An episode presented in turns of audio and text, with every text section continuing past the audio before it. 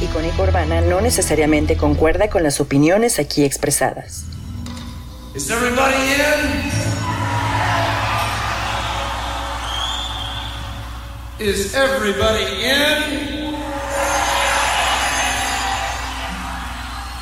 Is everybody in? The ceremony is about to begin.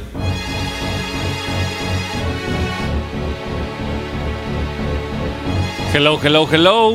Buenos días, feliz sábado. Estamos aquí en vivo desde el edificio corporativo de Icónica Urbana en el Penthouse, aquí en el centro histérico de la Ciudad de México. Y hoy vamos a platicar de Nymphomaniac de Lars von Trier del 2013.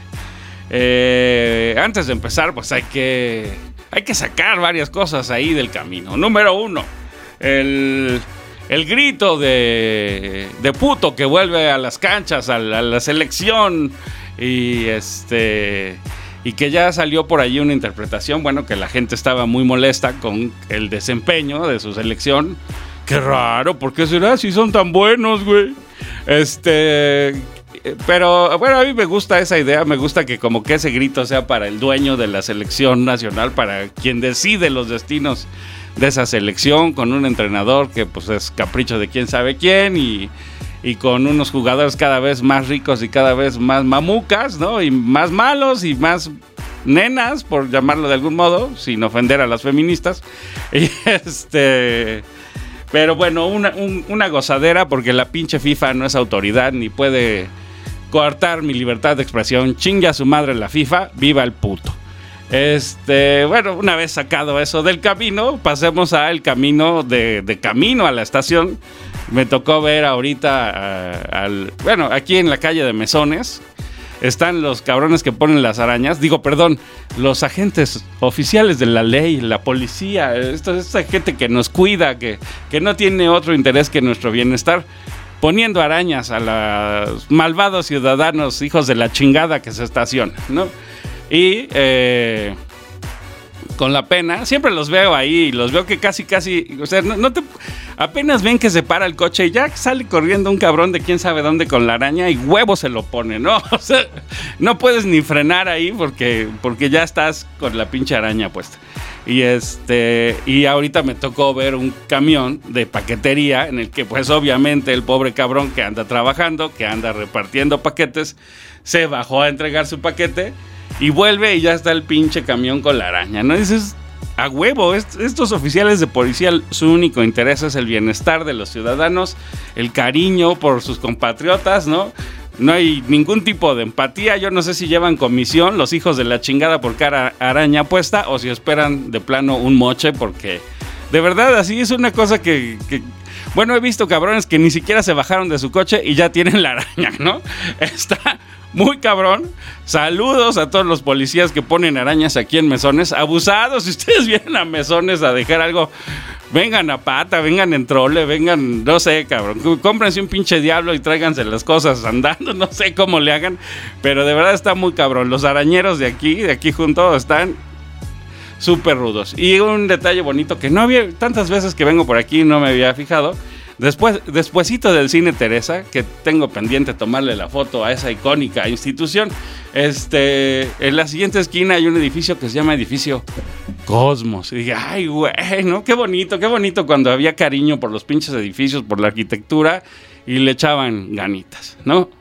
Bueno, ya, como preámbulo, por si iban a llegar tarde, la chingada, desde la semana pasada avisé que eh, ya tenía mis boletos para ir a ver eh, Bond. Y pues estaba yo emocionado, así a huevo, ¿no? Dicen que ya es como la última de Craig, va a venir el pinche cierre chido y ahí voy, ¿no? Madres, ¿no? Había comprado los boletos una semana antes. Ya tenía los pinches boletos. Llego al cine. Me meto al cine pasan los cortos. Ya está uno ahí en la obscuridad, en esa caverna, ¿no? Con la pinche luz en la pantalla, viendo monigotes. Y, y de pronto comienza la película de... Bueno, cosa número uno. La primera secuencia no sale Bond, ¿no? No sale Bond. Pinche Bond no sale. Pero, para su pinche madre, es en español, ¿no? Y yo, ¿qué? What the fuck? o sea, y mis subtítulos, cabrón. Dije, bueno, a lo mejor es la primera secuencia porque pues quién sabe el malo, a lo mejor qué sé yo, es antillano, el culero, no sé, ¿no? Lo que sea. Este ni madres, ¿no? O sea, ya vi, chingale, es, es en español, vale madre, ¿no? Y bueno, pues ahora entiendo por qué ya los doblajes ya no se hacen en México, por qué se han ido hasta Venezuela, cabrón, vale madre. Bueno, este, entonces quise, me quise salir, quise agarrar mi boleto y dije, no, ¿qué tal que el boleto sí dice doblada? Y ya me la dejaron caer y ya valió madre. No, y si me salgo a pelear y no tienen, y quiero que me cambien el boleto, una, que sí me lo cambien. Dos, que, que, haya función, porque entonces me van a decir, no, pues ven mañana a verla, ¿no? Yo que la chingada, o pasado mañana, o ve tú a saber, ¿no? Y entonces dije, no, pues ya, me chingo. Y me la, me la soplé en español, ¿no? No se los recomiendo, por favor. O sea, salvo que de plano ustedes no sean muy buenos para leer, no, no, no se hagan eso, ¿no? Pero está, estuvo. De verdad, así ya pinche angustia cada vez ¿no? hablaban y dije, bueno, pues me fijaré más en las actuaciones y me fijaré más en los paisajes, en los vestuarios, a ver los pinches efectos, ¿no? Entonces, ahí, a ponerle atención a la película. Bueno, después del prefacio sin Bond, bastante... Mm, mm, bueno, ya, ya, ya comienza a hacer encabronar porque... Obviamente esto ya lo saben, si les interesa Bond, porque han visto el corto o porque han visto carteles o lo que sea, sale Remy Malek. Y Remy Malek es el malo y el malo usa una pinche mascarita como de teatro japonés. Y, híjole, no, podía yo pensar que estaban intentando imitar Ojos Bien Cerrados de Kubrick, ¿no? Entonces ya estaba yo, ah, vale madre con este pinche villanillo y además no habla el güey y bueno, no, así como todo, todo muy bueno, no sé, parece que el malo tiene retraso mental, ¿no? Se mueve raro, no habla, como que... Es, ¿Qué pedo con este güey? Está bien extraño. Y la primera sorpresa, eso sí, es decir, esas escenas, esa secuencia comienza con una sorpresa que dije, órale, esto está bien chingón. Mocos lo arruinan, ¿no? A la siguiente, así casi casi que lo hacen. Y luego dicen, no, está muy mamón, hay que quitar eso. Y le borran, ¿no? Y entonces dices, vale, madre, lo único bueno que está pasando y se arrepiente. No les voy a espolear más, ¿no? Pero de verdad la película le debieron de haber puesto. Se nos acabó la imaginación. Bond ya no es británico, ahora es gringo y tiene es fan de Tom Cruise y le encantan las películas de Misión Imposible. Si ustedes vieron Misión Imposible, la 2, del virus de Quimera, ya vieron esta madre. Así, o sea, es que ya la vieron. Es que ya, güey, ya, ya la viste, con la pena. Ya no da chance ni de empezar a lucubrar pendejadas con que el COVID, qué tanto es una farsa, la pandemia, la chinga. No, ya, ya, ya. O sea, en serio, si ya vieron aquella, ya vieron esta. Y además le deben de poner. Yo exijo una nueva clasificación, así como había clasificación A, todo público, B, adolescentes y adultos, C, solo adultos y 3X solo para los que andan calientes, este, debería haber una clasificación que diga con alto contenido de ideología del futuro, ¿no? Así para esta es adoctrinamiento, así así diría, debería decir adoctrinamiento. ¿De qué se trata el adoctrinamiento en Bond? Que Bond ya no es un macho alfa chingón que todo lo puede y ¿cómo le dicen? Todas mías, ¿no? O sea, que todas las mujeres mueren por él y eso no, ahora él es un macho sensible que sufre por la pérdida de una de sus tantas novias y que no lo puede superar y que quiere tener una relación formal pero no la puede tener porque ese fantasma del pasado, no mames, no, o sea, ¿qué es esto? La Rosa de Guadalupe me lleva la chingada. O sea, muy mal. Esto no es Bond. Si ustedes esperan ver una película de Bond, renten una. Ah, bueno, ya no hay, ya no hay ya no hay blockbuster. Perdón, mi abuelez me traiciona. No, este, pues busquen una en alguna plataforma, pero esta, esta no es de Bond. Esta es ahí una novela, una telenovela. Así hay, hay padres ausentes. Este, yo no sabía que tú eras mi papá y bueno, ya así, bueno, no, no, no, no, no, no, no. O sea, lo único que faltó fue que Bond se casara con una chacha, ¿no? Entonces ya, de verdad, horrible. No la vean. O bueno, o vayan a ver, pero, pero ya vayan advertidos de que, de que no es una película del 007 en estricto sentido. Eh, yo lo padecí muchísimo. Eh, por supuesto no me quedan ganas de volverla a ver ahora con subtítulos. Yo no sé también si eso ya influye mucho en mí. Si estar eh, escuchando, por ejemplo, el Bond, James Bond, ¿no? Que sea en inglés, que no sea otro güey, ¿no? O sea, que, que no sea otra persona intentando imitar un... Pero de verdad, incluso el doblaje me pareció súper acartonado. Y también, pues ya esta onda de Marvel nos ha hecho mucho daño y entonces ya todo tiene que tener eh, sentido del humor y entonces aquí el personaje de Ana de Armas, que la secuencia en Cuba es la más Bond de toda la pinche película, es lo que más se parece al Bond de verdad. Este, pues ella luce muy bien, está muy guapa, todo lo que sea, pero es toda chistosita, ¿no? Es una gente jajaja, jijiji, soy simpática, soy la nueva, soy cagada. Y. Eh, no sé, o sea, es, está bien, pero. O sea, el humor de Bond era un humor elegante o, muy sexual, ¿no? O sea, por ejemplo, recuerdo que en una de Pierce Brosnan le dice, yo no sabía que la Navidad podía venirse dos veces al año, ¿no? Así al final. Y este, aquí no, aquí es como, jaja, soy chistosa, ah, me salió bien, ah, soy bien chingona. no. O sea, de verdad, bueno, ya vayan al cine de excepciones. Eh, ya, para empezar con la película de Nymphomaniac hay que decir que tiene conexión con las películas de Bond. Por si ustedes no lo saben, no lo creen, no lo han visto, tiene conexión con las películas de Bond. Se menciona expresamente a Ian Fleming, ¿no? Y se menciona expresamente a Bond. El último de los capítulos, Ninfomania, que está dividida en ocho capítulos, cinco en el volumen 1 y tres en el volumen 2.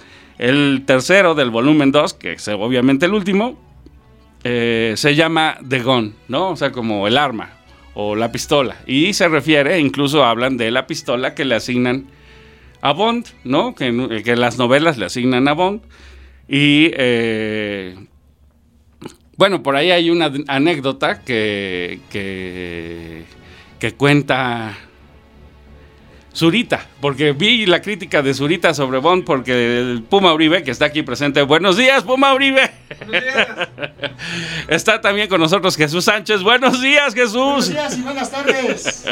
ah, sí, buenas tardes, Santo Madre de Dios. Sí, sí, sí, ya pasan de las 12, 12 con unos, buenas tardes. Bueno, este.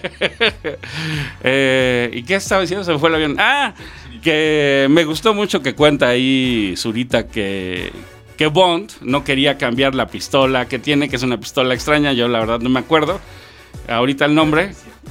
¿Qué? Walter PK. Ah, sí, una Walter PK especial o algo así. Bueno, este se la cambian por una vereta y él no quiere la vereta porque es más pesada y porque le arruina cómo luce el traje, ¿no? Ah, entonces dije, a huevo, es que eso era Bond, es que Bond era así, era mamón, pues, ¿no? Era eh, demasiado vanidoso, demasiado elegante, demasiado sofisticado, dirían por ahí, ¿no?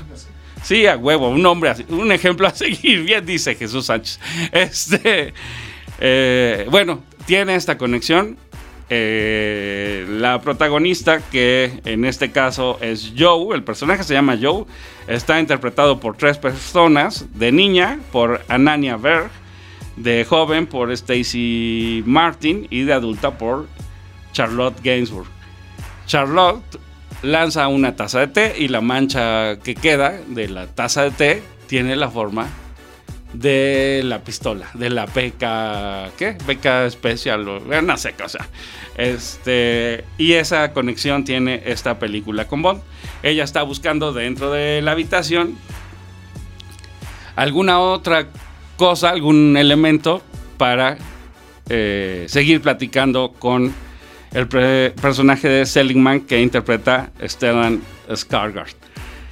Pero vamos a... ¿De qué se trata la chingada película? ¿No? O sea, ¿de qué se trata Nymphomaniac? Ya el nombre lo dice, ¿no? Se trata de que una mujer nos cuente su vida y cómo desarrolló lo que ella considera es su pues que su adicción al sexo, pero ella, ella no le quiere decir adicción al sexo, ya platicaremos un poquito por qué, pero bueno, su ninfomanía, ¿no? Eh, la película comienza con ella tirada en medio de un callejón.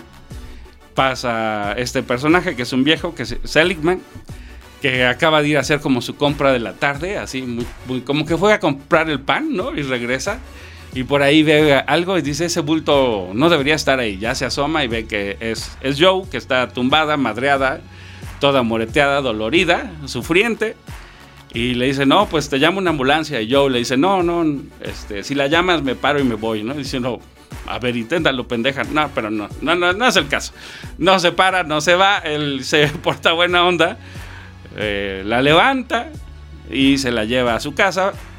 Ella se baña, ya después, al final veremos por qué es que ella se tiene que bañar, pero aquí no sabemos por qué, simplemente la meten a bañar. Él le dice, te lavo tu ropa mientras, y le da una pijamita, ¿no? Y entonces ya le ofrece darle un tecito eh, para que, digamos, para que pase el golpe, porque resulta evidente que le acaban de madrear y no sabemos por qué, ¿no? Eso es como parte del... Así empieza la película. Y yo diría, vámonos a la primera rola, querido Puma, que va a ser Born to Be Wild. Y volvemos para seguir platicando de Nymphomaniac. Estamos en vivo aquí en Icónica Urbana.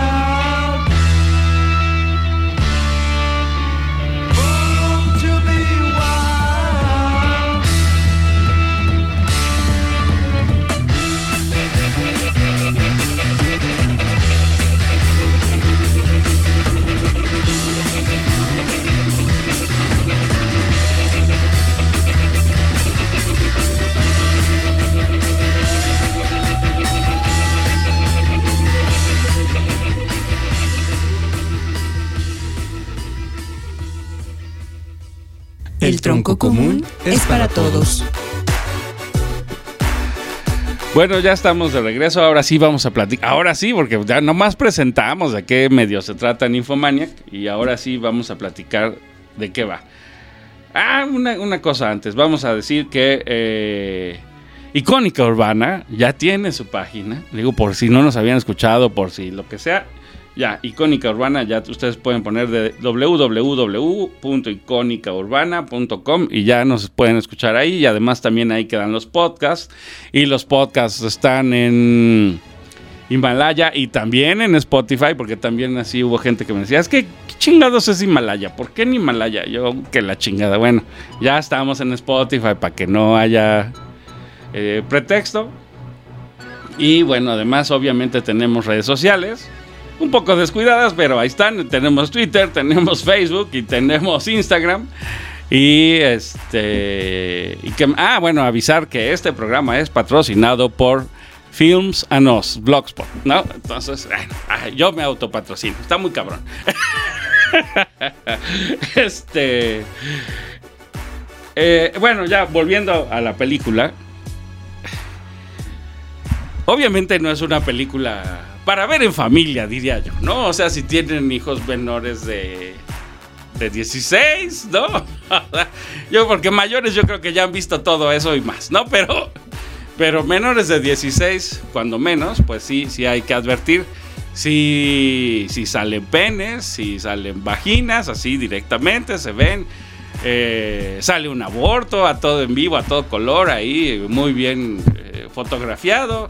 Eh, sale gente teniendo sexo oral, por decirlo de algún modo. Este, o sea, sexo sí hay, ¿no? poquito. Eh, no se trata, no es una, no es una película porno, también no hay que pasarse, ¿no? O sea, no, no es una película porno. De hecho, creo que eh, la película, y esto ya es interpretación mía, no se trata tanto de sexo, sino de ser una provocación, ¿no? O sea, la película con cada escena de sexo que hay intenta provocar al espectador, hacerlo pensar, hacerlo reflexionar. De hecho, me parece que está muy bien armada esa dinámica. Eh, digamos, el personaje de Joe insiste en que ella es una mujer mala, ¿no? Así, abiertamente mala y como que se cuela por ahí la noción del pecado. Y eh, Seligman, que además es judío, insiste en que, en que no, pues que no, no es tan mala.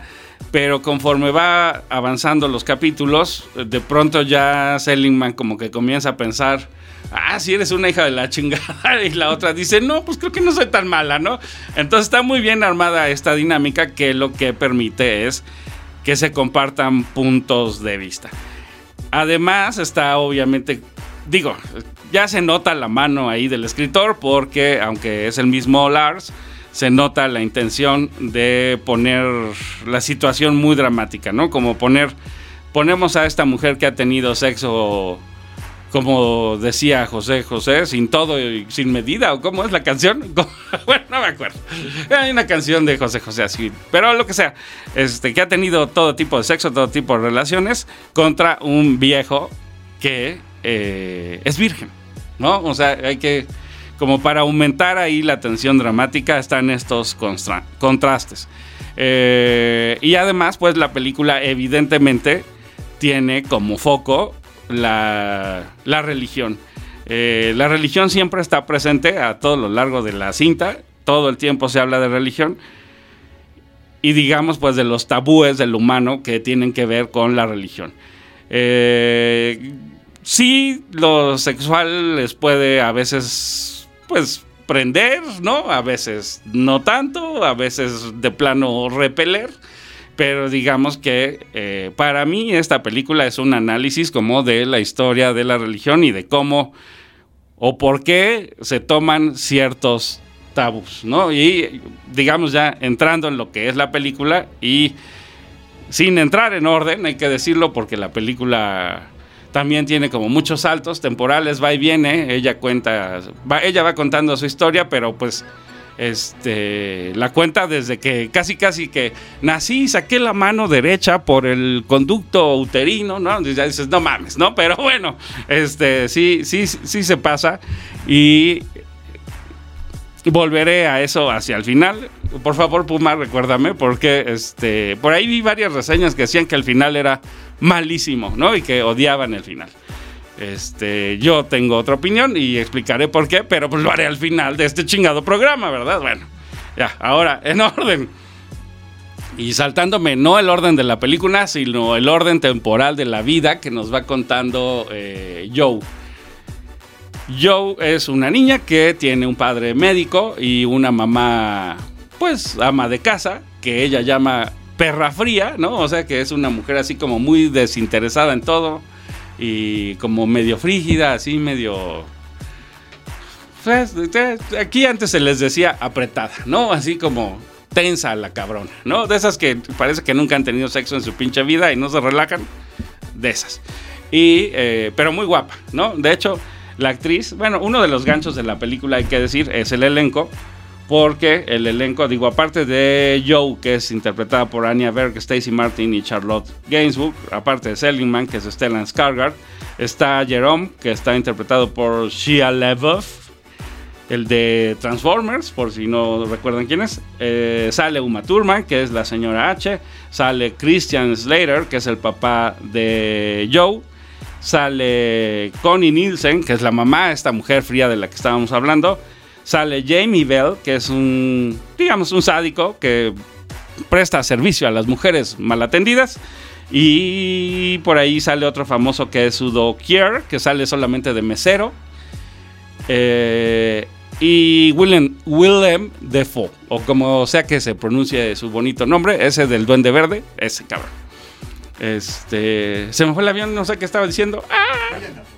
Bueno, sí, pero ah, ah, en orden, en orden comienzan, sí, el gancho es el elenco, o sea, sí hay un elenco chido, la neta, hay buenos actores, pero aquí este la película, digamos, como de las primeras escenas que presenta es a la niña Joe con una amiga que se llama B, que están en el baño de su casa, lo llenan de agua y se lanzan de pancita, ¿no? Con, obviamente con la falda arriba, no nos muestran nada, digamos, eso sí, no esperen, genitales de niños, no hay, ¿no? Eso no hay. Eh, pero este, se avientan porque la fricción sobre el agua al deslizarse sobre el piso, pues les causa cierto excitación, ¿no? Y eh, pues ahí ya nos presentan a la mamá y al papá, como la mamá dice, ¿qué chingados están haciendo esas cuinclas en el baño, no? Y el papá está ahí como que estudiando y dice, déjalas en paz, pinche vieja, ¿no? Dales, dales chance, ¿no? Que se, que se diviertan, son niños, están jugando, lo que sea.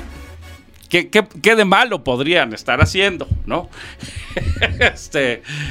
Y después, digamos, en el tiempo, lo que sigue es que Charlotte vaya en la prepa y le gusta hacer un ejercicio que consiste en subir por una cuerda, ¿no? ¿Por qué? Porque esa cuerda, pues, la rosa, ¿no? no hay, hay fricción otra vez en, su vagina. Ella, como que ella dice que está todo el tiempo muy consciente de su vagina.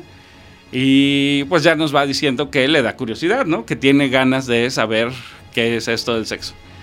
Un, un episodio que digamos va intermedio entre estas dos cosas pero que ella cuenta mucho más adelante en la película, es que ella en una excursión camina por el bosque, se tumba en el pasto, está viendo las nubes, no sé si ustedes hayan hecho eso, ¿no? De, ay, a ver, ahí se ve un perrito, ay, se ve una vaquita, ay, se ve un pinche avión o whatever, ¿no?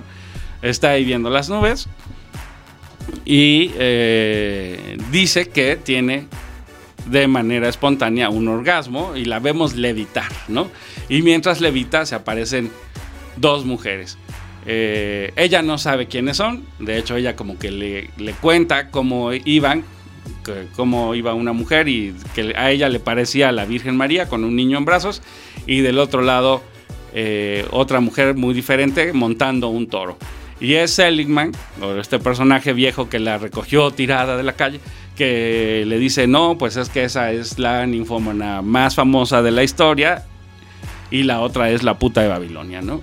Y tu cuento, esto que me estás diciendo, es eh, tiene que ver con una escena en que Jesús está en el cielo con Elías y no me acuerdo qué otro santo. Y es una cosa, ¿cómo le llaman Puma Uribe cuando, cuando te burlas de la religión? Ay, se me va el pinche nombre. Bueno, una blasfemia. Sí, eso es. Muchas gracias.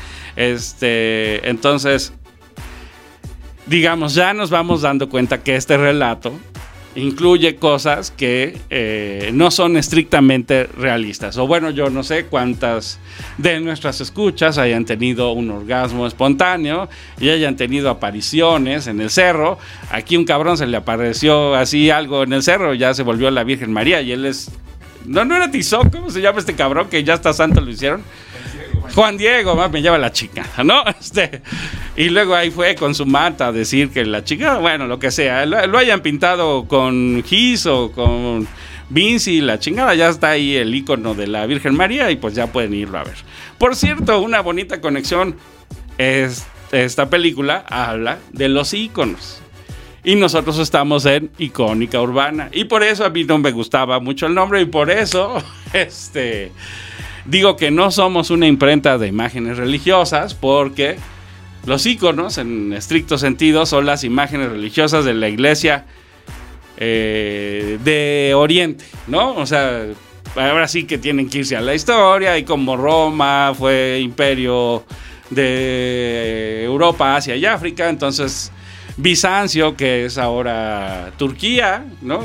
Este pues era, ahí hubo la división de la iglesia de Oriente y la iglesia de Occidente, que estaba en Roma, y Justiniano, bla, bla, bla, bla, bla, bla. No, bueno, lo que ya, o sea, si les interesa ese tema, échenle, pero aquí de lo que se trata es un poco de los iconos, de la imagen, él tiene una imagen que evidentemente es como con ese estilo que ahora yo lo identifico más con lo ruso que con lo turco, pero que son esos, esas imágenes muy planas, y ese era un icono, ¿no?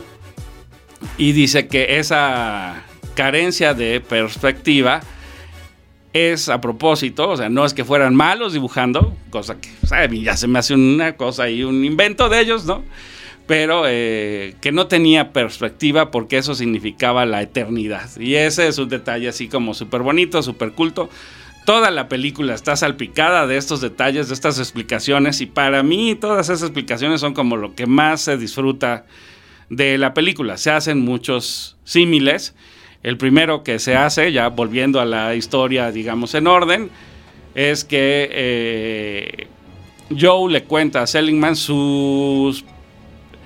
Bueno, primero le cuenta su primera relación sexual, que es con un compadre que se llama Jerome, que está como obsesionado ahí con la motito, pero la neta es medio burro.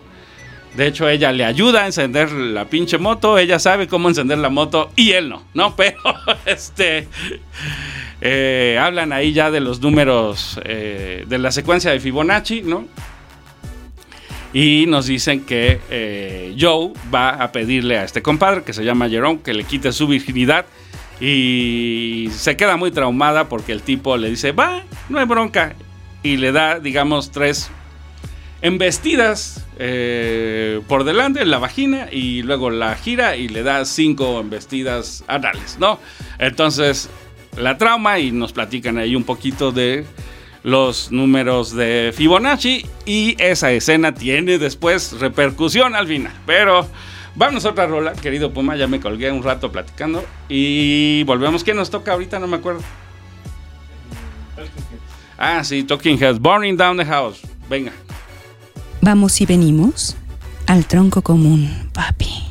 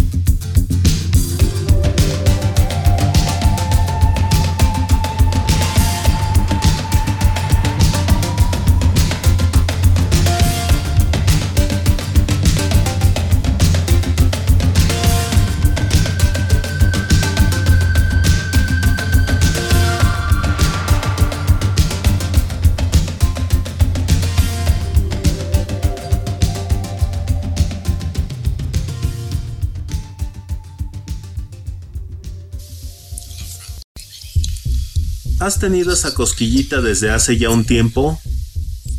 ¿Tienes en mente un buen proyecto de podcast? Puede sonar aquí. Icónica Urbana. Envía tu propuesta a encudeso.gmail.com o contáctanos en redes sociales. Es más fácil de lo que crees. Modalidad presencial o remota.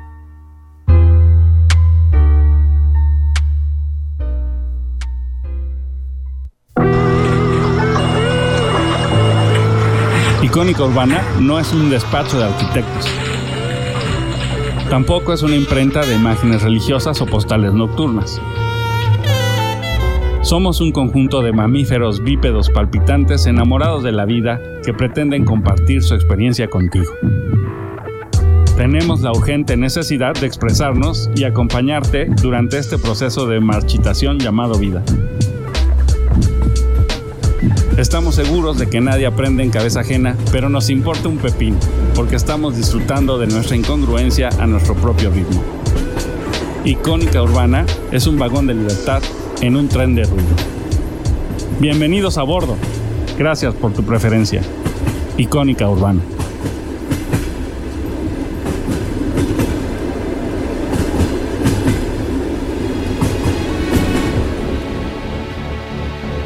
Estás escuchando El Tronco Común en Icónica Urbana. Bueno, ya estamos de regreso. Seguimos platicando de Nymphomaniac de Lars von Trier. Y vamos a hacer un paréntesis. Yo, ahorita fuera del aire, estábamos comentando aquí con el Puma Uribe y con Jesús que como la primera impresión de la película, ¿no? Yo no, o sea, me gustó mucho cuando la fui a ver. Obviamente la vimos en en dos partes, ¿no? Con diferencia de un año, una de otra. Me acuerdo que me gustó mucho más la primera que la segunda parte, pero como que yo me quedé mucho con esta idea de, los símiles, ¿no? Con cómo explica la pesca con mosca, ¿no? Que es pesca en río y y cómo explica el tritono en la música y cómo explica Bach y las proporciones áureas y todas esas cosas bonitas que me parecen clases sobre historia del arte. Y no me acordaba tanto de que pues realmente había sexo en pantalla, ¿no? O sea, realmente sí ves ahí penetración. Y, y ahora que la estaba viendo dije, ay cabrón, ¿no? Qué selectiva, la memoria es cabrona, se acuerda de lo que le da la gana, ¿no?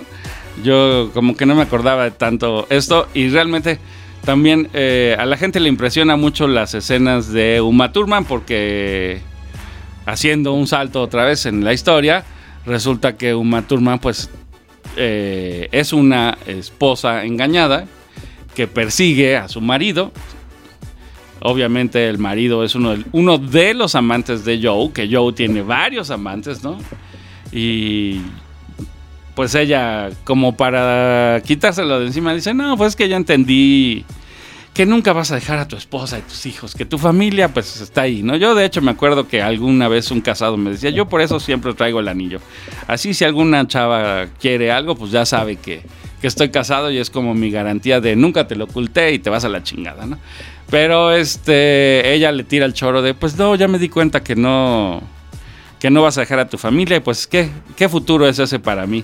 Y tómala, güey, el cabrón se emociona, ¿no? Le, toma la palabra y llega con maletas el hijo de la chingada, Pero además lo sigue la esposa con los tres chavitos, con los tres hijos, y le hace ahí un pinche escenón que bueno, la verdad a mí me resulta muy difícil de creer, será porque mi temperamento no me permitiría que fueran a mi casa a hacerme un pancho de ese tamaño, ¿no? Pero este...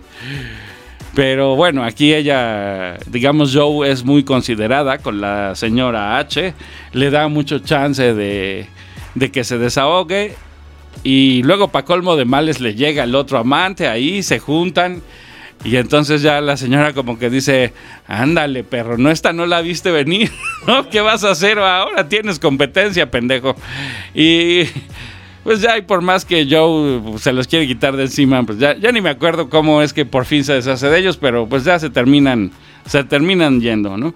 Eh, la verdad es que hay que Insisto, la memoria es selectiva y está muy raro. Yo ahora me llamó muchísimo la atención cuánto sexo hay en pantalla y que jamás sale un pinche condón, ¿no? De hecho, hay ahí una escena en que una también Joe va a un grupo de, de estos como de alcohólicos anónimos, pero de eh, adictos al sexo.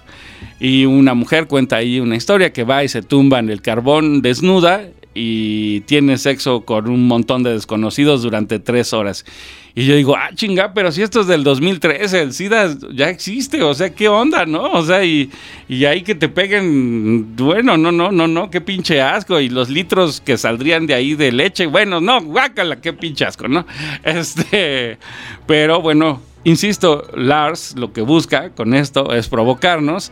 De hecho, los capítulos lo que hacen es ir haciendo un recorrido eh, de las cuestiones que tienen que ver con el sexo. No, una, pues nos gusta pensar que los niños no piensan en el sexo y claramente nos dice, no mames, ¿no? O sea, pues por supuesto que tienen, tienen genitales y les guste o no, se tocan, se limpian y los toca su familia y entonces pues es que, ¿no? Tienen, tienen sexo, desde que nacemos tenemos sexo. Luego nos cuenta esta historia con Jerome de las, de las ocho penetraciones, digamos. Este, que pues también es como, que, hay? Tiene que ser muy dulce, tiene que ser... La primera vez tiene que ser todo romántico, tiene que haber velitas, tiene que ver, o, o, puede ser así, con un pinche cabrón que está arreglando su moto, voltea y te da tres empujones y ya te quitó la virginidad. Y esa pinche onda de la virginidad, ¿no? ¿Cuál es?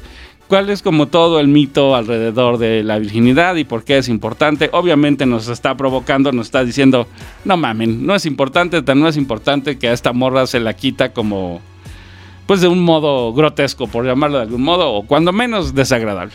Eh, obviamente pasa por el engaño, ¿no? Que qué onda con esta señora, que va a ser el pancho, que sigue al esposo, si todo, o sea, como que tendemos a pensar que es persona con la que tenemos sexo nos tiene que amar, ¿no? Y tiene que haber, este, pues como cuando menos la promesa de una relación futura y con la idea de generar una familia y pues aquí nos dice, pues creo que no, ¿no? O sea, también no seamos hipócritas, o sea, el sexo a veces es eh, pura diversión y, y pues así él va pasando de uno por uno. Después lo relaciona con la muerte. Hay un capítulo ahí largo que se llama Delirium, que tiene que ver con la muerte del padre de Joe, que pues ya no lo habían presentado como un padre súper buena onda, comprensivo, que salía eh, a pasear con su hija, que le enseñaba cosas sobre los árboles. De hecho hay un capítulo que a mí me gusta mucho que, que cuenta como que le dice que todos tenemos un árbol de nuestra alma y cuando lo encontramos sabemos que ese árbol pues como que nos refleja, como que es nuestro árbol. Y también tiene que ver esto al final, a mí me parece súper lindo, le cuenta de los fresnos, de cómo tienen brotes negros, de que se burlaban de, los fresnos por tener esos brotes y cosas así. Está, la verdad está, son cuentitos muy educativos y muy a toda madre. Después viene otro capítulo que es eh, la escuela del pequeño órgano. Que pues ahí nos cuenta Joe que con su amiga B forman una, una secta de adoración de la vagina, ¿no? En la que van puras mujeres y que se proponen que no tenga que existir el amor en las relaciones y tienen ahí un tritono que ellos ya dan, bueno, que le explica a Seligman, ese tono que tocaban es un tono que se asocia con lo demoníaco, no sé qué, entonces, insisto, nos va provocando, nos va llevando ahí de la mano, como, a ver, ¿qué piensas de este tema? ¿Qué piensas del sexo este, solamente por placer o, o qué, cuánta satisfacción hay en el sexo? Y eh, después la primera parte, que, bueno, el primer episodio, el primer volumen se termina con ella sin poder tener orgasmos, ya su padre ya se murió y, entra como en una depresión. De hecho, después vi que las tiene tres películas, las tres me parecen buenas, que son Melancolía, El Anticristo y Nymphomaniac. Para mí la mejor es el, el Anticristo, tendrían que revisarla y de hecho tiene muy fuerte conexión con esta película porque de hecho copia una escena, se copia una escena él tal cual que está en el anticristo, que, que es un bebé que está descuidado, digamos, se para, se sale de la cama, camina y se asoma al balcón. Pero lo que pasa en el anticristo no tiene nada que ver con lo que pasa aquí, ¿no? Son, son dos películas diferentes, pero la secuencia, esa secuencia está casi igualita y vale la pena que la vean, ¿no? También ahí nos está preguntando, ah, bueno, ya tuvo un hijo, ¿qué tanto amor debe de tener esta mujer por un hijo? ¿De verdad hay una conexión ahí innata, ¿no? Con, los niños o, no la hay, ¿no? ¿Qué tan social es, diría yo, que es la pregunta? Y después la segunda parte comienza con eh, un capítulo que se llama La Iglesia Oriental y Occidental, que ya tiene que ver con estos los iconos que estamos platicando, que tiene que ver también con con las representaciones como eh, en Occidente el símbolo de la religión es la crucifixión, que pues está llena de dolor, y como en Asia pues no es así, ¿no? Es una madre sosteniendo a su bebé.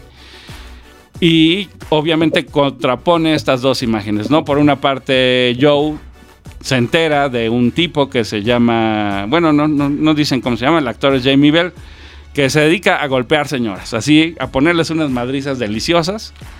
Y pues bastante sádico, las amarra. Eh, y le dice que las reglas son que no va a tener sexo con ella, ¿no?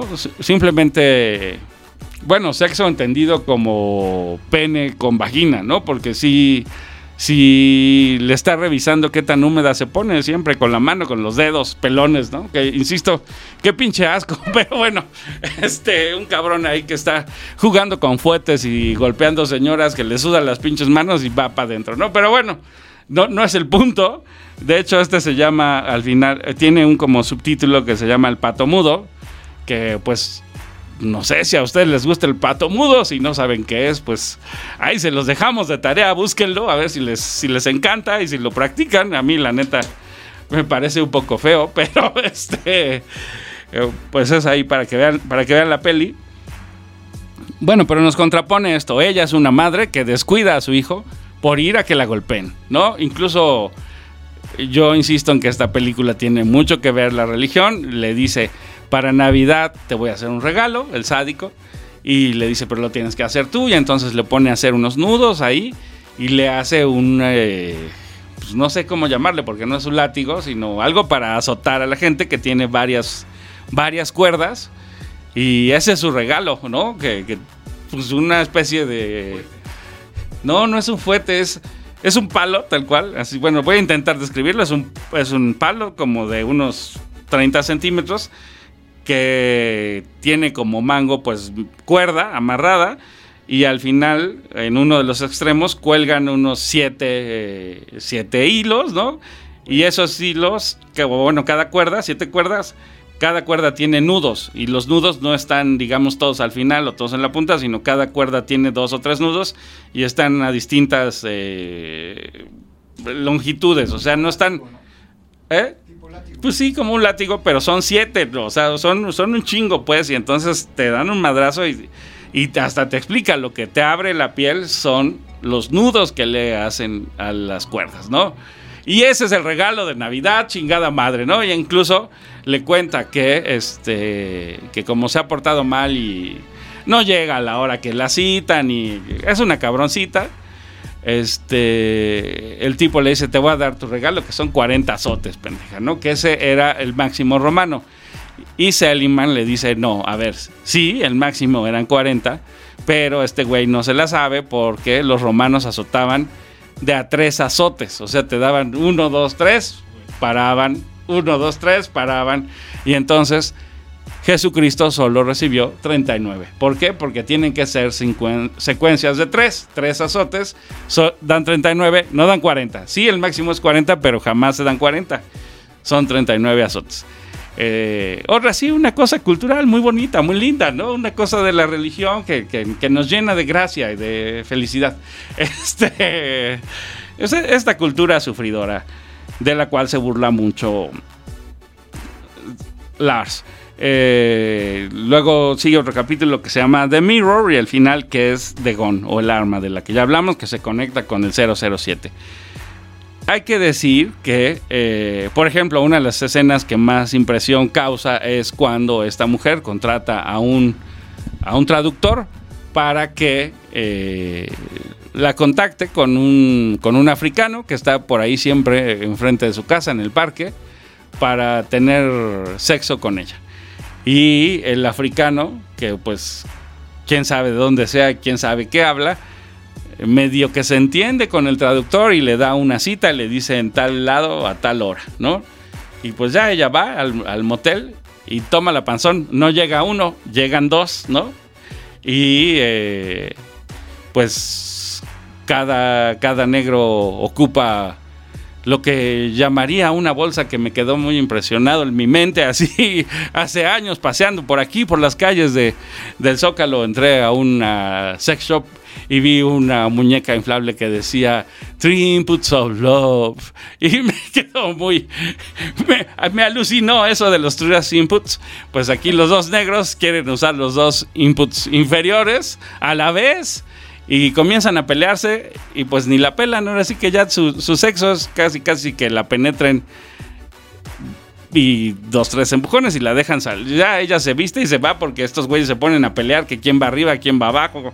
Veto a saber, no, eso no lo traducen. Entonces está, está así como rudo.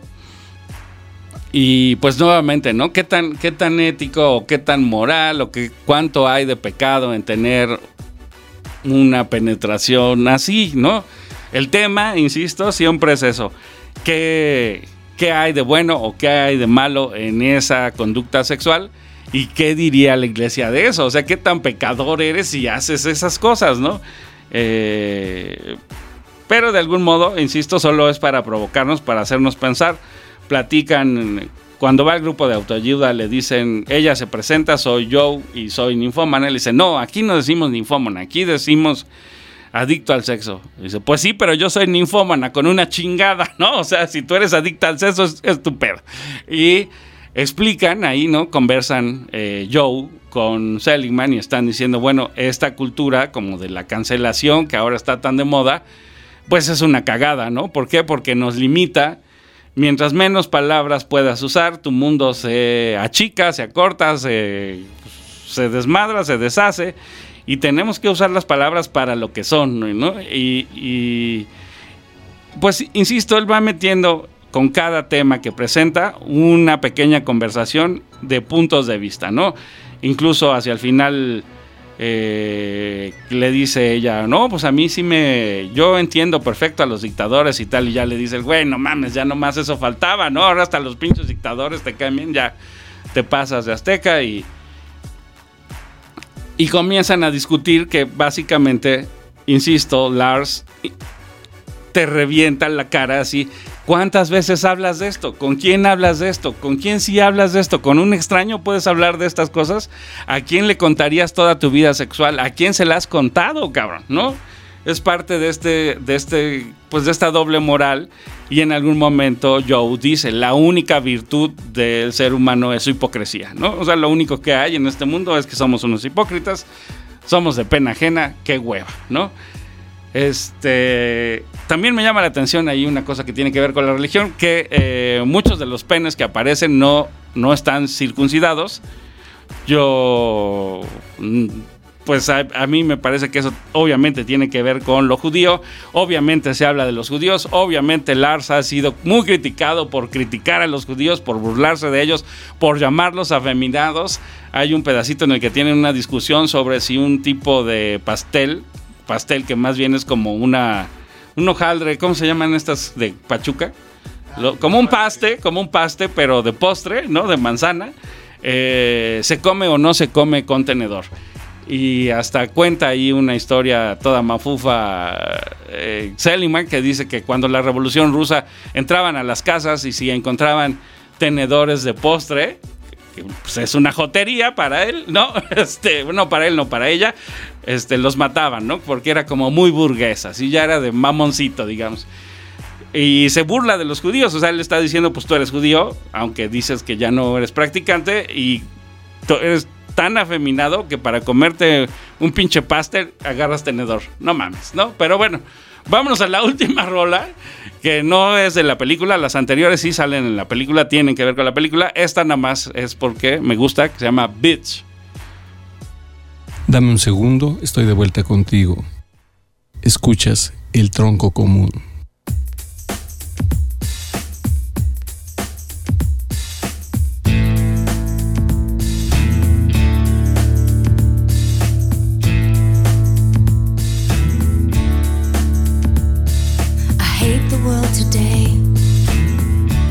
So good to me, I know, but I can't change. Tried to tell you, but you look at me like maybe I'm an angel underneath, innocent and sweet. Yesterday I cried. You must have been relieved to see the softer side. I can understand how you'd be so confused. I don't envy you. I'm a little bit of everything. All rolled into one.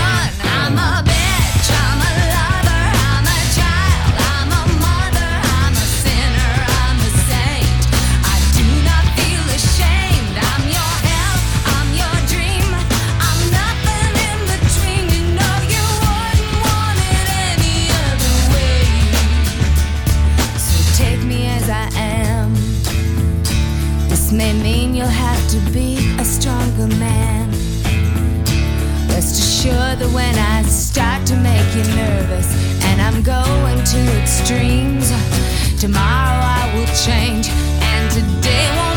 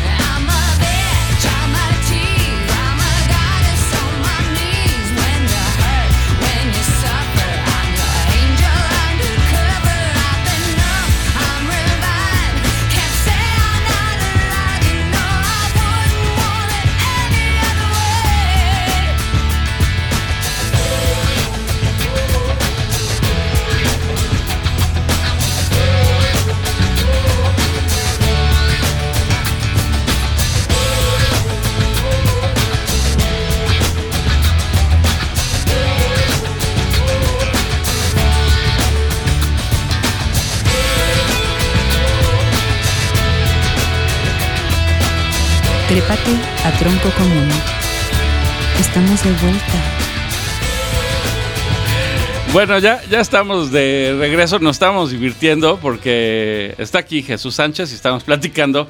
Por lo visto, él también tiene un chingo de películas, ¿verdad? Así compradas en disco y las tiene ordenadas hasta en su computadora, ¿no? Eso ya. Eh, ah, sí, a huevo, en cinta, DVD y Blu-ray. Bueno, sí, yo tengo, tengo mi sección de, de VHS. los DVDs, los, los CDs piratas y los Blu-rays, ¿no? Entonces, imagínate revisar todos los piratas y todos los pinches madres otras y que no lo encuentres. ya- Ah, porque estaba yo contando que no encontraba la película para verla y que la anduve buscando ahí en mi casa dos días hasta que por fin me enteré que la tengo en Blu-ray Y dije, que la chingada, ¿no? Si, si, si tuve que reordenar todo, todo, toda mi, ¿qué? ¿cómo le llamas? Mi debeteca. mi videoteca, esa mamada. Bueno, volviendo hacia el final, insisto, si no han visto esta película, la neta vale mucho la pena. Obviamente no la vean con chavitos, ¿no? Este, pues yo diría ni con sus hijos, porque pues también quizá sea un poco incómodo verla con los hijos, pero lo, lo lógico sería que sí, ¿no? Para que platiquen qué onda de la vida sexual, o sea, eh, ¿por qué confesarnos con, con un pinche extraño? ¿O por qué no podemos hablar de esos temas? No lo sé. Eh, quizá nos da un poco de asco, ¿no? Yo pienso así, ah, que me empezaran a contar mis papás de su vida sexual y dije, ay, en la madre, no, no, gracias, no, este, como, pero realmente no debería ser así, no sé, no sé por qué. Eh, bueno, en uno de los capítulos nos presentan, ya había yo dicho, el aborto ahí completito, que ella intenta abortar y no se lo permiten, o le hacen muchas preguntas, ¿no? Como que le dice, a ver, güey, ¿cuál es tu pedo? Solamente vengo por mi aborto. O sea, entro, salgo, ya estuvo, ¿no? Pero hay todo un pinche procedimiento y le hacen preguntas bien pinches incómodas y... O sea, digamos que esto de... Aunque sea un derecho, aunque sea en Dinamarca, bueno, que la película ni siquiera sé dónde está, yo creo o sentí yo que era en Alemania, pero la neta no, creo que no dicen nunca en qué ciudad están. Pues quién sabe. Sí, ah, porque tienen el volante al revés. Es que dice el Puma Uribe que parece Inglaterra, pero tienen el volante. Hay una secuencia ahí de cómo estacionarse, también muy divertida y cómo... De verdad hay muchas cosas. Ya está llena de detalles. A mí me daban ganas así de tomar notas de todo. Dije, no, güey, pues hazte un pinche cuaderno, ¿no? Pero este... La verdad vale mucho la pena. Póngale atención a todos los detalles. Yo aquí al final quería eh, comentar un par de cosas hay un textito de Chaucer, o no sé cómo, cómo se pronuncie, que escribió los cuentos de Canterbury. Que, que voy a, resumir aquí velozmente. Eh, un caballero, se supone que estamos en, Inglaterra y es, son los tiempos del rey Arturo y entonces un caballero va ahí, en su caballo, obviamente, este, por el campo ve una morra, se le antoja y se baja y la viola. Y entonces, pues, lo apañan, ¿no? Ahora sí que quién fue, pues el único güey con caballo que iba pasando, ¿no? Y este... Y pues el pueblo se super encabrona y exigen que le corten la cabeza. Entonces lo llevan al, pues como a la corte, que aquí no había, no había la Suprema Corte de Justicia, ¿verdad? Sino lo llevan con, con el rey y le dicen, no, castiga a este hijo de la chingada que anda violando campesinas por ahí, el muy cabrón, ¿no? Y eh, el rey Arturo pues, no había desayunado, estaba de malas, estaba jetón. Y dice, ah, no, que los resuelva mi vieja, ¿no? Y entonces, si hay que la reina les resuelva el pedo, yo tengo que dormir otro rato. Y pues ya la reina se hace cargo del asunto, ve al morro y le dice, te voy a hacer una, una pregunta y si la contestas, te salvas la vida, pero si no, pues te toca cuello, ¿no? Y el otro güey pues ya se pone a sudar y entonces la, reina le dice, quiero que me digas qué es lo que todas las mujeres desean. Y este güey dice, no, pues ya valió madre, ¿no? O sea, ahora sí, ya, ya, ya valí. Y lo ve ahí sudar la reina y dice, no, no, tranquis, güey. Vas a tener un año. Tienes un año para irte a averiguar qué es lo que todas las mujeres desean y regresas. Y si no si no tienes la respuesta, pues ya sabes. Si no vuelves, también ya sabes. Te van a ir por ti, te van a apañar, te vamos a matar. Pero si regresas y traes la respuesta y la respuesta es la correcta, eh, te, vamos a dar el perdón. Y este güey dice, un año, bueno, pues ni modo, ¿no? A sudar. Y ahí sale el cabrón y se va un año a pasear por Inglaterra a preguntar, a platicar con las mujeres, qué es lo que todas las mujeres quieren, qué es lo que todas las mujeres quieren, y pues obviamente hay todo tipo de respuestas, algunas les dicen que, que dinero, otras les dicen que amor, otras que, que respeto, este, en fin, ¿no? Ahí cada, cada mujer con la que se atraviesa le dice cosas diferentes y este güey pues va a ponerse una buena guarapeta al bar, a su pub, y este, porque dice, pues ya, güey, mañana tengo que volver y me van a matar, ya valió madre, esto está muy terrible. Y Saliendo del pub, ya medio ebrio, va por ahí caminando entre el bosque y ve a unas mujeres desnudas bailando a la luz de la luna. Se halla en la madre, ¿no?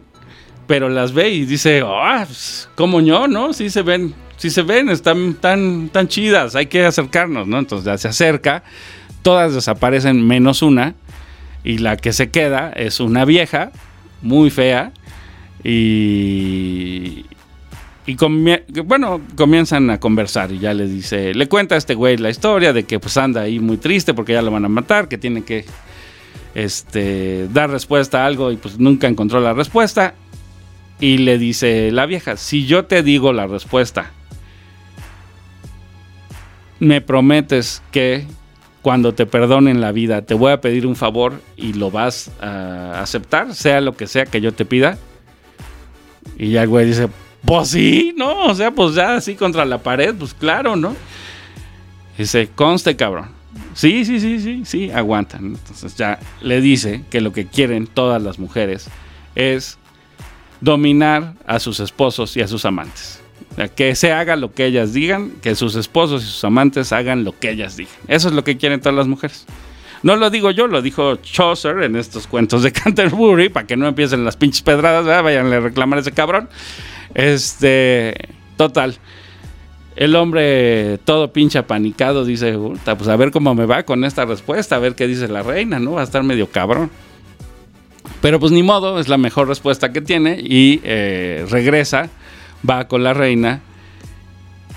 La reina le dice, "Eh, mira, sí volviste, pendejo, ya estábamos a punto de mandar por ti, güey, porque dábamos por hecho que no ibas a regresar. Dice, no, sí, ya. A ver, ¿y cuál es la respuesta? Ya le, le dice la respuesta que la, que la mujer le había dicho. Y la reina le dice, muy bien, así es. Eh, te perdono la vida, ¿no? Y entonces el güey así de, yeah, ¿no? Chingón, está bien feliz el cabrón. Y la vieja que está ahí juntito le dice, "Shh, shh, shh, calmado, mi amigo, ¿no? Que me debes un favor. Y el otro güey, sí, sí, lo que tú digas, mandes, ¿no? Dice, cásate conmigo. Dice, no mames, no, no, todo menos, córtamela, pero, pero no, ni madres, ¿cómo que cásate conmigo? Estás bien pinche vieja, estás bien pinche fea. Este, güey, yo soy caballero, no soy cualquier pendejo, ¿no? O sea, tengo un rango social aquí, tú no eres nadie y... No, qué puta vergüenza, no, no mames. Y le dice la ruca, pues tú lo prometiste. Y le va argumentando sobre cada uno de los argumentos que le presenta. Y le dice, a ver, ¿la quieres joven? Va a pasar esto. ¿La quieres este, guapa? Va a pasar esto. ¿La quieres este, de tu categoría? Te va a pasar esto. ¿no? Y le va diciendo así como, no seas pendejo, soy tu mejor opción, ¿no? Y el otro güey ya como que dice, pues ni pedo, prometí, pues ni modo, ¿no? Ahí ya veré después si me fugo, si lo que sea, va, me caso. Salud, estornudo acá el Pumauri. Y este. Y entonces se casan. Y eh, pues llega su noche de, de pasión, ¿no? Su primera noche de. de. ¿qué? de matrimonio. Y le. Le dice a este güey, híjoles que de verdad, o sea, ponte ahí algo, o sea, aunque sea una pinche bolsa de pan bimbo, no seas cabrona, estás bien gacha, ¿no? Y le dice, bueno, vamos a platicar esto una última vez, cabrón. ¿Qué quieres? ¿Me quieres así, vieja y fea? ¿O quieres que me convierta en una mujer joven, guapa y, ¿no? Con que conste que ya te dije qué va a pasar si soy joven y guapa, hijo de la chingada, ¿no? Ya te advertí, ¿no? Y este güey dice, oh, no, sí, tienes razón. No, bueno, este, no, no, está, que sea lo que tú quieras. Tú decides si quieres ser joven y guapa o si quieres ser vieja y fea. Estaba aplicando el mismo consejo que ella le había dado. que quieren las mujeres? Que les den la razón, ¿no? Dominar a sus maridos. Entonces, contesta correctamente. Y del fondo de la. ¿Cómo se llamaba Chabelo? La madre esa. La, la catafixia. La mujer se transforma en guapa y joven. Y le dice que le va a ser fiel por siempre. Pa' colmo de males, por si ustedes no saben, al rey Arturo, la esposa, le puso los cuernos. Entonces, moraleja de esta pinche pues, historia que no, que no inventé yo, que no me estén chingando, no inventé yo, es un violador agarra mejor esposa que el rey Arturo, ¿no? Pa' pronto. Así. Pero eh, el punto importante aquí es, y traigo esta película a la mesa, por, digo esta película, esta historia, porque para mí la película se trata de eso. Ella le está contando una historia, ella es una especie de Sherezada que está intentando, aquí este güey no es un rey, pero sí le está, la, recibe en su casa, la tiene dentro de su casa, la está cuidando, le tiene atenciones y entonces le está contando historias. Y las historias no tienen que ser reales. Digamos, si ustedes mientras ven cada una de las historias piensan, ay, güey, qué impresionante, ay, cómo una mujer pudo haber hecho esto. A ver, piensen que es una obra de arte, no tiene que ser real. Ella puede estar nada más jugando con él, contándole historias. Y de hecho se lo dice. Cerca del final le dice, güey, yo como que estoy esperando a ver a qué hora te pones cachondo y veo que pura madre. Y pues él le dice, pues es que nunca tuve sexo, no me puedo relacionar con eso, soy virgen, me siento asexual, no sé qué. Muy este compañero el güey, así, no es ni ni picha ni cacha ni deja batear, ¿no? Y entonces este como que ella todavía hace un último intento y le cuenta una historia. Ella se supone que en su vida al final se dedica a ser cobradora como de la mafia y le cuenta una historia en que uh, hay un güey que nada lo pues lo hace sentir mal hasta que ella le cuenta una historia. Ella, eh, ella le cuenta a Seligman que él le cuenta una historia a un cabrón y esa historia es sobre unos niños en el parque. Y entonces descubre que ese cabrón es pederasta. Y se hace una apología de todos los pederastas que nunca ponen en práctica sus instintos y cómo ella se siente igual que ellos, con indeseable para la sociedad pero eh, pues los pederastas, dice el 95% de los pederastas nunca tienen sexo con un niño. Eh, para mí es como súper evidente que aquí lo que ella está haciendo es provocarlo, provocarlo, provocarlo, provocarlo. Y ve que nada lo provoca, llega al punto de contarle esta historia para ver si hay alguna reacción en este güey. Y tampoco la hay. Entonces, digamos, ella como que dice, qué hueva, ¿no? Qué hueva con este güey. No lo estoy pudiendo dominar. Y entonces hasta le dice como que se cura de su ninfomanía, ¿no? Y eh, al final hay ahí un, pues digamos, Seligman ya la, la pone a dormir, le apagan la luz, la chingada, se sale y al final le da la comezón de regresar a ver si puede intentarlo con Joe, ¿no? Que eh, pues para mí es como una evidente violación, ¿no? O intento de violación porque él ni siquiera ni siquiera tiene una erección, ahí medio llega y apenas está llegando y la chingada. Y Joe que había fallado en matar a su primer pareja sexual que se llama Jerome, este tiene ahí la pistola todo se va a negros y se entiende que mata a este hombre. Y mucha gente criticaba que este final no tiene nada, nada que ver eh, con la película, que no viene al caso, que este capítulo sobre, sobre ella siendo ahí parte de la mafia y que tiene una ahijada que recoge a una muchachita y la entrena y la chingada, que ya no venía al caso con la película. Eh, yo no creo que sea así, a mí me parece que la película todo el tiempo insiste en que esto es un cuento, él se dedica a los, a los libros, a los textos, y eh, ella siempre está buscando enseñarle algo y, y se desespera un poco cuando él le contesta haciendo símiles con otras cosas. Él le demuestra que quizá él es más culto que ella y ella está encabronada. Es una lucha como de a ver quién tiene las mejores historias, quién es más culto. De eso, para mí, de eso trata la película, aunque obviamente el pretexto es el sexo, aunque obviamente haya conversaciones que me parecen necesarias sobre el aborto o sobre pues así la- el lesbianismo o sobre lo que sea que, que- es, que es lo que va viviendo Joe en lo que nos cuenta. Nosotros de verdad nunca sabemos si es cierto que la golpearon ahí, ahí se entiende que, que su examante Jerome la encuentra, ella intenta matarlo, no puede, la pistola falla, él le pone una chinga, así una chinga, unas patadas, unos buenos chingadazos. Y este Jerome va con la aprendiz de Joe y terminan teniendo sexo ahí y después eh, la aprendiz de Joe va y la orina. Y por eso es que está toda pestosa y toda tirada. Eso es lo que nos cuentan. Pero no sabemos que sí, ella está diciendo la verdad. ¿Por qué habríamos de confiar en una persona que nos ha contado todo tipo de historias puede ser simplemente una persona Y aquí me parece que hay otra referencia importante. Eh, mientras veía yo esta película me acordaba de un texto que se llama La puta de Mensa, que escribió Woody Allen. En este texto, que no se los voy a contar como el otro, no está tan largo, eh, digamos, Mensa es una asociación para personas con alto coeficiente intelectual y la gracia de contratar una puta de Mensa es que eh, no hay sexo, sino simplemente se trata de tener conversaciones sobre arte muy elevadas o sobre química o sobre física. Tú puedes escoger, digamos, en esta, en esta agencia de prostitución qué tipo de prostituta quieres tener, con doctorado en qué, para que platiquen chingón de algo que, no, porque, bueno, aparentemente hay hombres que les excita mucho platicar de física cuántica. Este, y a mí me parece la película esto, o sea, esta chava puede ser una mujer así que le gusta contar historias, que es muy culta, que cuenta muchas historias, que le sabe mucho de sexo y el hombre que tiene delante pues es un hombre muy culto que curiosamente es virgen, ¿no? Por si no han entendido todavía las referencias con la, con la iglesia y que termina convirtiéndose en un violador. ¿Qué es lo que ella le dice? Esto, o sea, la única virtud de la humanidad es la hipocresía.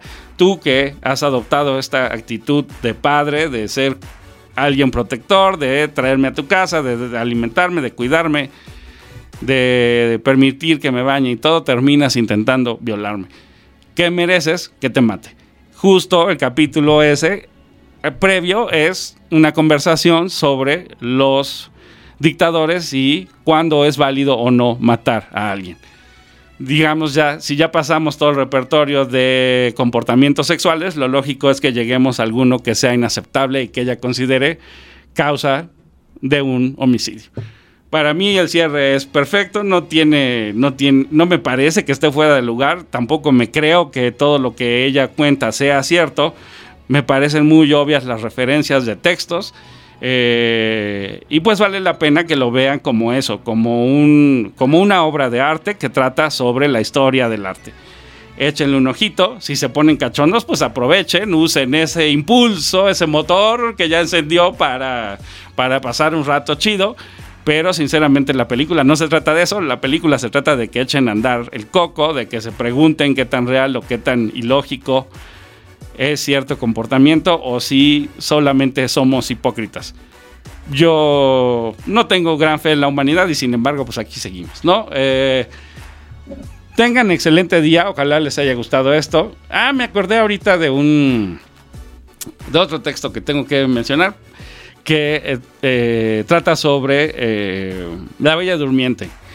Del mismo modo en que esta película hace este recorrido por el arte y por el sexo y por la iglesia, eh, hay un texto que estoy leyendo que se trata, realmente son consejos para, la vida, pero es, un psicólogo que se apellida Jordan y nos cuenta un poco qué, se trata, de qué se trata La Bella Durmiente. Y, por eso insisto en esto de analizar las, los textos, las películas, como algo más.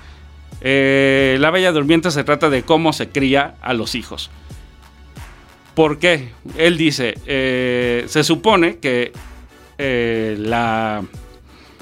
hay una maldición porque la hada mala del cuento no recibió la invitación a X, eh, no al, bautizo, al bautizo de la, de la niña o sea, son unos reyes, tienen una princesa, entonces esa princesa va a ser bautizada, va a ser el pachangón, o sea, muy, muy mexicano, se va a cerrar la calle, va a haber sonidero ahí, el, grupo La Changa.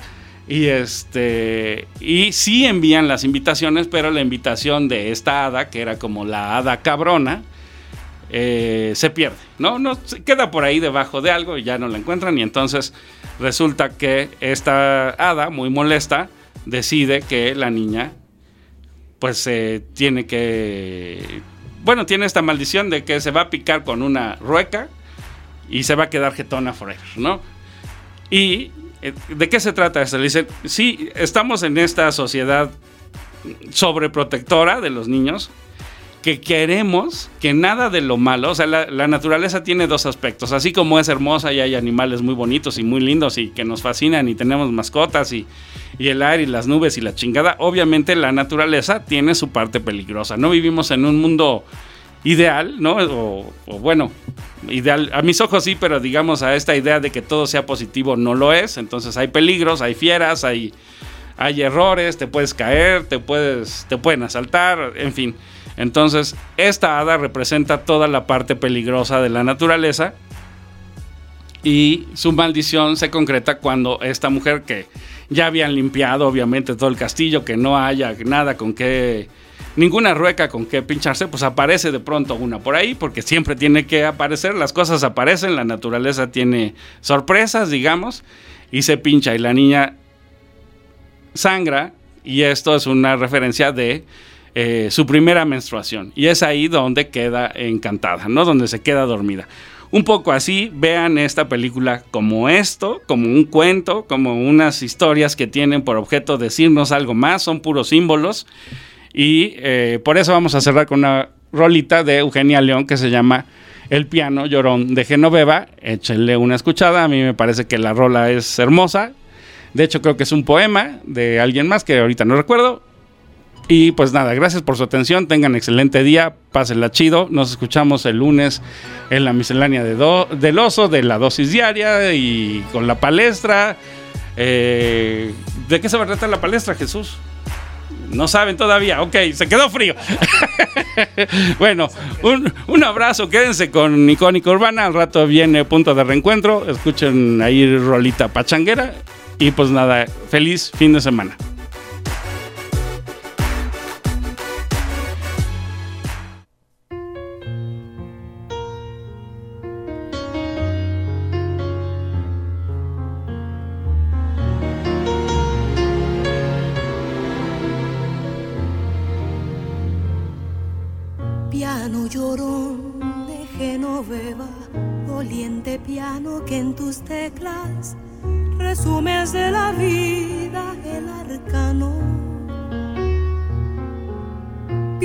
Llorón, tus teclas son blancas y son negras, como mis días negros, como mis blancas horas. Piano de Genoveva que en la alta noche lloras, que hace muchos inviernos crueles que no te alegras. Tu música es historia de poéticos males, habla de encantamientos y de princesas reales, de los pequeños novios que por robar los nidos una tarde nublada se quedaron perdidos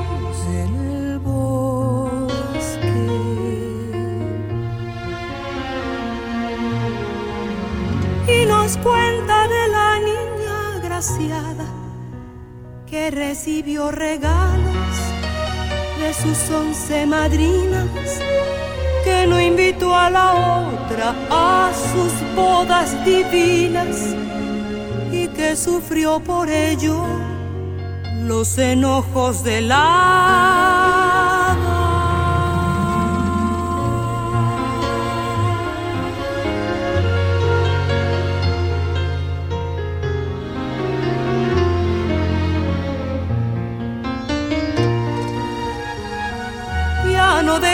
Genoveva, te amo por indiscreto. De tu alma todo el mundo revelas el secreto. Cuentas uno por uno todos tus desengaños. Me pareces, oh piano, por tu voz lastimera, una caja de lágrimas tu oscura madera me evoca la visita del primer ataúd que recibí en mi casa en plena juventud. Piano llorón de Genoveva, doliente piano que en tus teclas resumes de la vida el arcano piano llorón, tus teclas son blancas y son negras, como mis días negros, como mis blancas horas. Habla de encantamientos y de princesas reales, de los pequeños novios que por robar los nidos, una tarde nublada, se quedaron perdidos